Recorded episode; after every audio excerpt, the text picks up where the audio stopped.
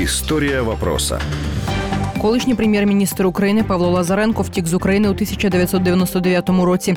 Приїхавши до США, він домагався притулку, однак натомість був засуджений більше ніж на 8 років позбавлення волі, значного штрафу і конфіскації майна за звинуваченням, пов'язаним із відмиванням коштів. Після відбування покарання він отримав право на мешкання у Сполучених Штатах, де й живе з родиною. Тим часом правоохоронні органи США далі продовжують з'ясовувати подробиці щодо відмитих ним коштів. У листопаді 2014-го суд у Вашингтоні розділив 100 мільйонів доларів Лазаренка, які були в офшорах між банком Єврофед у Антігуа та урядом Сполучених Штатів. Загалом американський уряд визначив місце знаходження 250 мільйонів доларів. На ці гроші претендували як сам Лазаренко, так і російський Газпром. Зі слів юристів США у України була можливість претендувати на ці кошти, коли у 2004-му справу починали. Тоді держава не взяла участь у процесі.